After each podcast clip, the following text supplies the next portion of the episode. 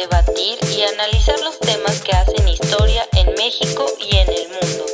Con Julio Macés. En este episodio vamos a entrevistar a la periodista Cristina Salmerón. Puedes encontrar parte de su trabajo en The Washington Post. En este nuevo episodio de La Gaceta de México me da mucho gusto recibir a la periodista Cristina Salmerón. ¿Cómo estás Cristina? ¿Cómo va el trabajo en, el Washington Post? Ya sabemos que el, presidente más o menos los recuerda pues un par de veces a la semana. Hola Julio, ¿cómo estás? Sí, pues no nos hemos desogrado, pero pues es una sección de opinión y la verdad también tenemos opiniones de izquierda, no siempre de derecha. Totalmente de acuerdo en ese sentido. Por ejemplo, en, esta ocasión, Cristina, yo te invitaba a platicar sobre un texto muy interesante sobre el discurso misógino de Chumel y el privilegio del acceso directo a la justicia. Para poner un poco de contexto, en un, programa de, Chumel Torres, este, yo, les digo infocomediantes porque más o menos pretenden dar información, pero no estás informado, pero es comedia, pero no sé qué tipo de comedia exactamente. Entonces, vemos que este personaje, en uno de sus programas en YouTube, pues ofende de manera pues bastante directa, vulgar, si lo queremos ver también de ese sentido, a la senadora Berta Carabeo del grupo parlamentario de Morena.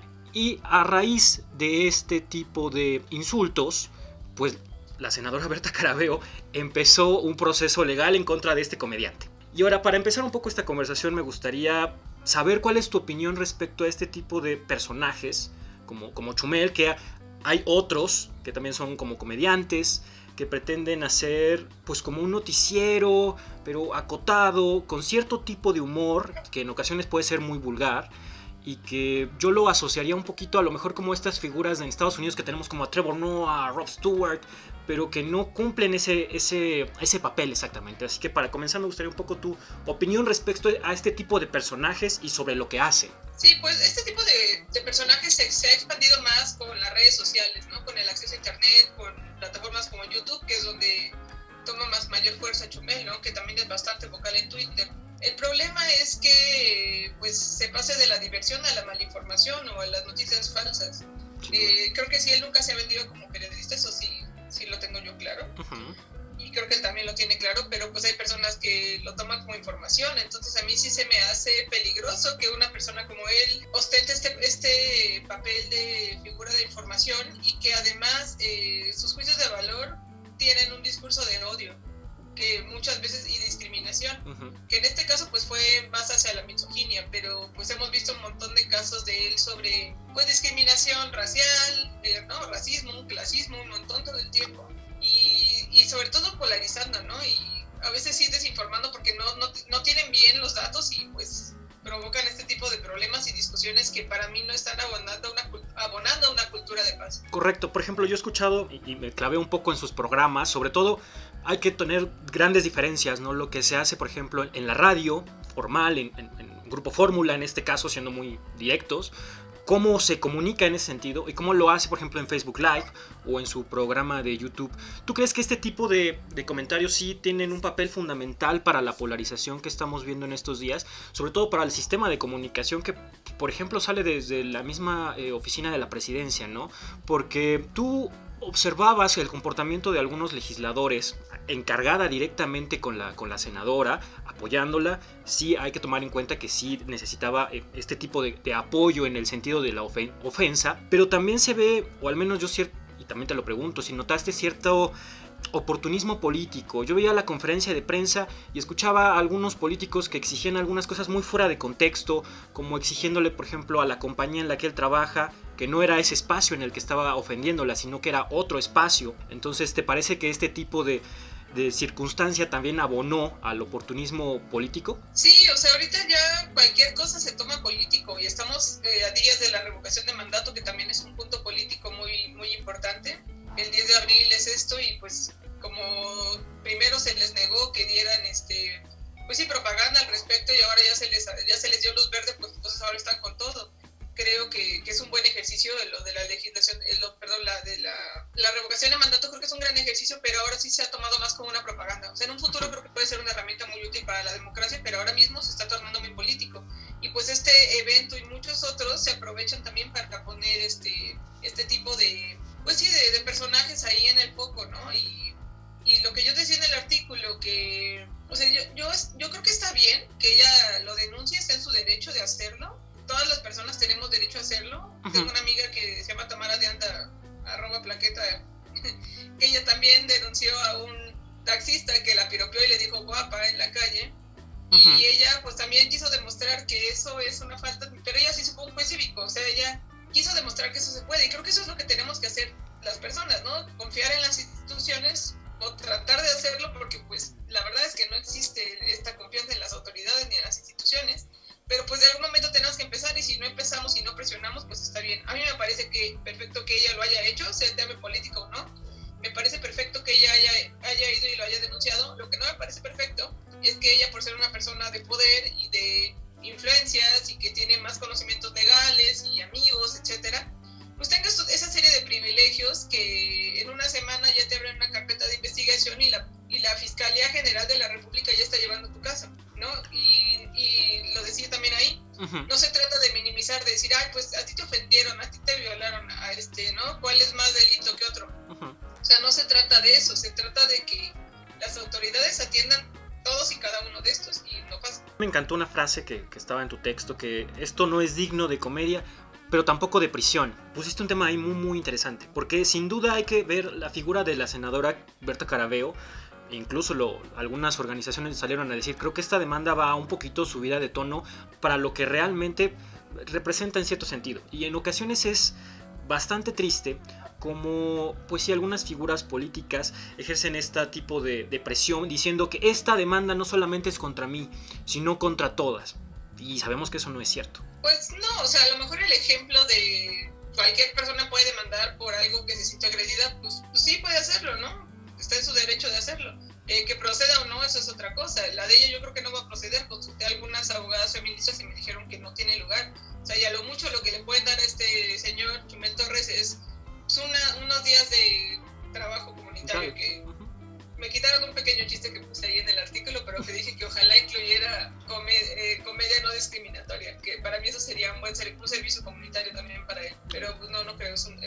Creo que el tema de la, de la comedia, de la información, de la libertad de expresión, ya están en una línea bastante porosa. ¿Tú crees que ya estamos a punto de rebasarla con, con más auge de este tipo de casos? Porque estoy seguro que no va a ser el último y va a haber más presión y tú cuando escuchabas algunas reacciones de este personaje de Chumel Torres, pues todavía lo hacía más vehemente y que va a hacer lo mismo y no va a cambiar. Y escuchas a la senadora en las últimas entrevistas que ha hecho y dice, no, hasta las últimas consecuencias. Entonces parece que esto simplemente está escalando y escalando y escalando. Y a veces nos preguntamos, a ver, ¿cuál es el precio en algunos casos del entretenimiento o en algunos casos cuál es el precio de la libertad de expresión. Porque hay que también ponerlo como en una, en una balanza que parece ya esta línea es demasiado porosa de entender. Sí, o sea, Chomel está en su libertad de expresión de decir lo que quiera decir, pero también la sociedad tenemos pues la, el poder y la posibilidad de decidir qué vamos a escuchar y qué no, a qué le vamos a dar atención, a qué le vamos a dar follow, o sea, a qué le vamos a dar like, a qué, a, qué contenidos les vamos a dedicar nuestro tiempo eh, de vida y pues también hay, estas personas se han hecho fuertes porque mucha gente la sigue, ¿no? O sea, Chumel de, de YouTube y de Twitter saltó a Radio Fórmula y a HBO cuando tuvo su programa ahí, que luego se lo quitaron. Pero pues es eso, o sea, eh, creo que también como, como audiencias tenemos esa responsabilidad de saber a quién le estamos dando nuestro tiempo, a quién le estamos dando nuestro like, porque personajes como Chumel o como Vampire o como, no sé, otros moneros o algunas, algunas otras figuras de, del internet y, de, y que ya están también en medios de comunicación, pues muchas veces disfrazan, este, editan videos, ¿no? Hacen memes y resulta que son falsos o están, están pues sí, están tergiversados y entonces no se les puede decir nada, o sea, ya tienen ahí 50 mil likes o, 100 mil reproducciones y no se puede decir nada porque ellos dicen, ah, es que no es fake news, es, solo es comedia.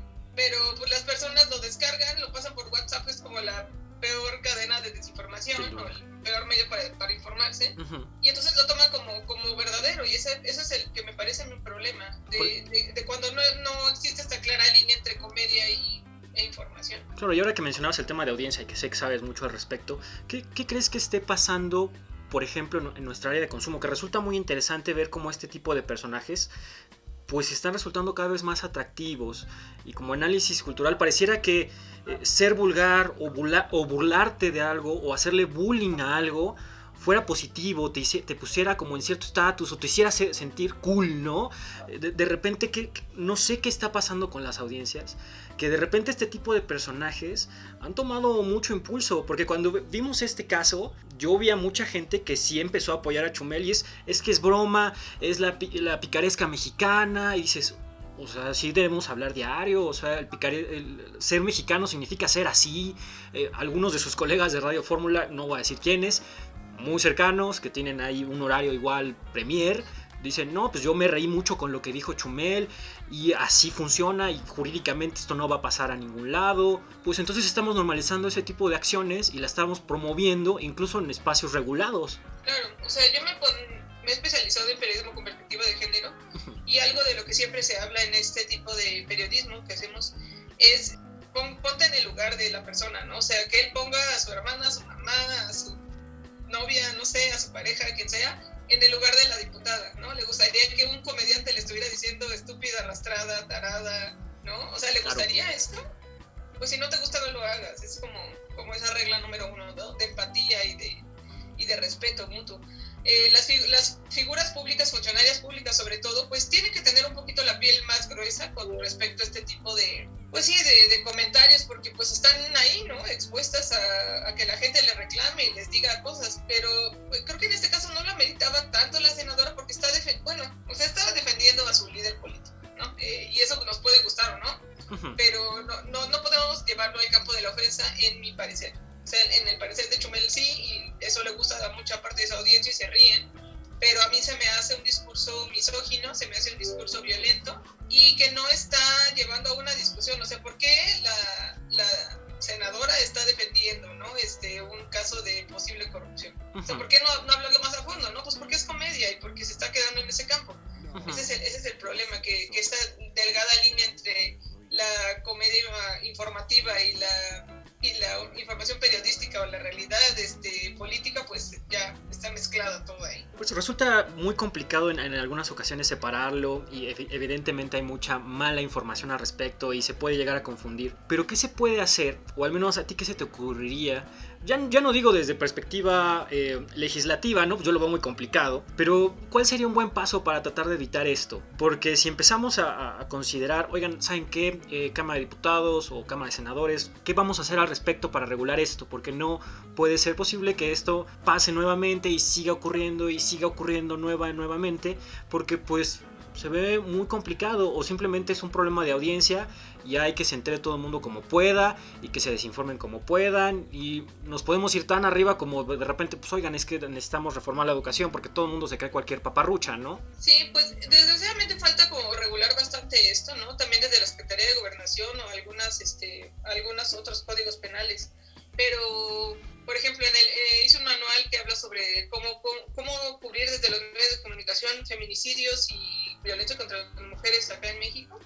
Y pues consultando incluso gente de la Secretaría de Gobernación nos dicen que sí que hay mucha falta de como articulación entre las leyes y los reglamentos. O sea, puede que la ley esté, pero si no es el reglamento, pues no se aplica. Entonces eso es como un vacío muy importante que hay ahí. Eh, yo le preguntaba, porque por ejemplo, los diarios de nota roja, ¿no? ¿Por qué no se les multa por publicar? Es... Yo, yo puse específicamente el caso de Ingrid Escamilla, que publicaron eh, cinco periódicos el, el cadáver de esta chica que desoyó el feminicida. Eh, ¿por qué no se multa, no? O sea, ¿por qué no hay algo que esté frenando este tipo de violencias? Que no solamente, obviamente, sea la persona que ya aunque esté muerta, pues está siendo revictimizada eh, hacia, sus, familiares, hacia, sus amistades, sino también a mujeres que estamos viendo este tipo de contenidos que son violentos para nosotras y que nos provoca miedo. Entonces yo preguntaba por qué no existe una regulación y, es eso, o sea, hay una desarticulación entre las leyes y los reglamentos que se aplican y sucede también como con, pues con las malas palabras, con el lenguaje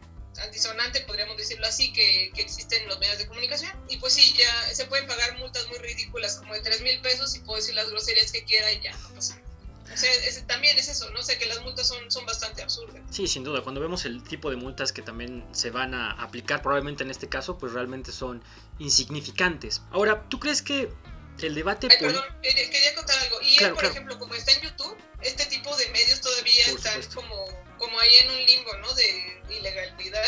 Sí, totalmente. están empezando a regular algunas,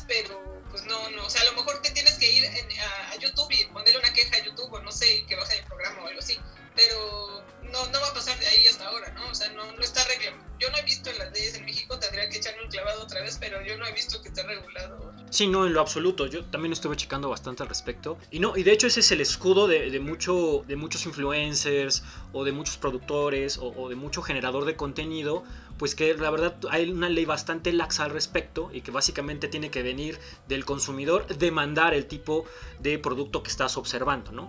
Ahora creo que eso también es un tema que va a ser muy muy largo, muy amplio y que se tendrá que legislar en algún momento. Pero ¿tú crees que también el debate el debate político motive un poco este tipo este tipo de comportamiento? Porque sin duda hay que ser también muy sinceros en este sentido. Tú tú ves las comparecencias de algunos diputados, el debate parlamentario que existe, los ves en tribuna y es lo mismo que a veces que los comentarios de un comediante, es la burla, e, es la agresión directa a personas, la agresión directa a senadoras, a diputadas, también a diputados o senadores, pero cuando lo reciben ya no les gusta tanto.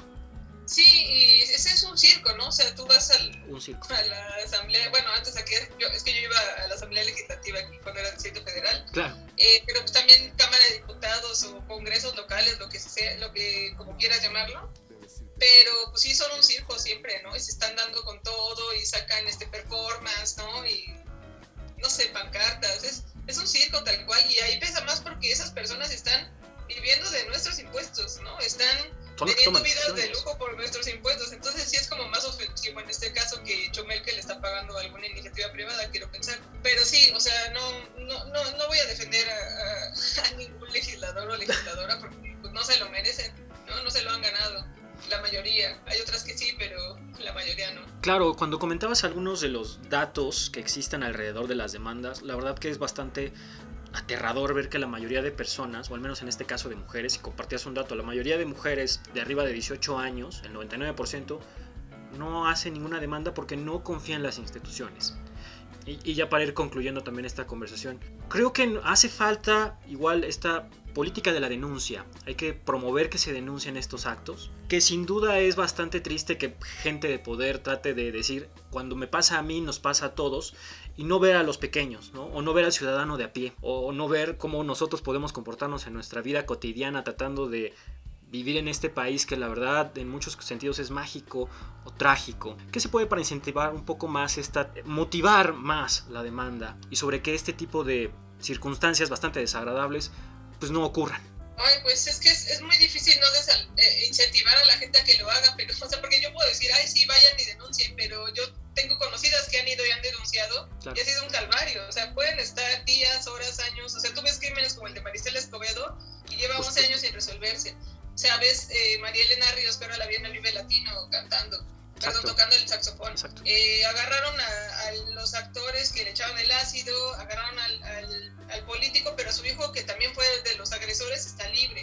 Lleva tres años y cacho con esto. Y es una persona que se ha hecho mediática y todo. entonces es como, bueno, y yo, y yo que a mí no me conoce nadie, me acaban de, de secuestrar, me violaron o yo qué sé, yo qué voy a hacer, ¿no? O sea, más bien me quedo con este coraje y ya no me voy a revictimizar, ese es el problema. Exacto. Pero pues sí, o sea, yo sí alentaría que lo hicieran, eh, también conozco gente que lo ha hecho y, y lo ha logrado, que, que, lo escale, ¿no? Ahora tenemos redes sociales, pues personas que a lo mejor puedan tener un poquito más de, de followers, pues que les digan, oye, ayúdame a difundir esto, no sé. O sea, algo se, algo se tiene que hacer y, tenemos que empezar a, a, pujar desde, desde los pequeños eh, escalones que, que, tengamos porque tenemos derecho a la justicia y podemos hacerlo. Entonces creo que quedarnos calladas no es la opción. Eh, hablar siempre, ya, ya hemos demostrado que es, una, que es una buena idea, sí hablar, sí decirlo. Pedir ayuda sobre todo, ¿no? Redes de apoyo, que ahora ya hay un montón de redes de apoyo de mujeres.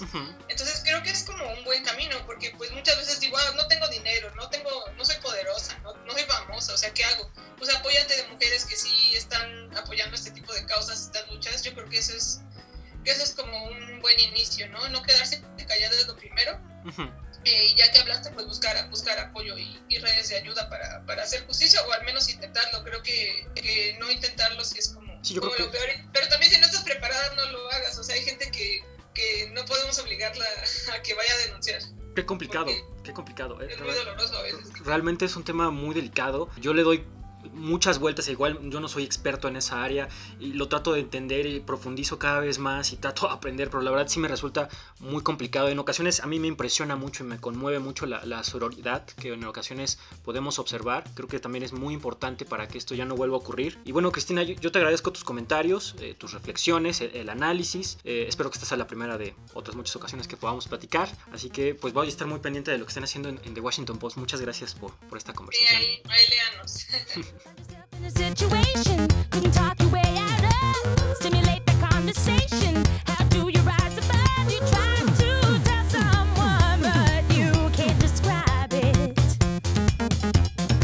La Gaceta de México, un espacio para opinar, debatir y analizar los temas que hacen historia en México y en el mundo.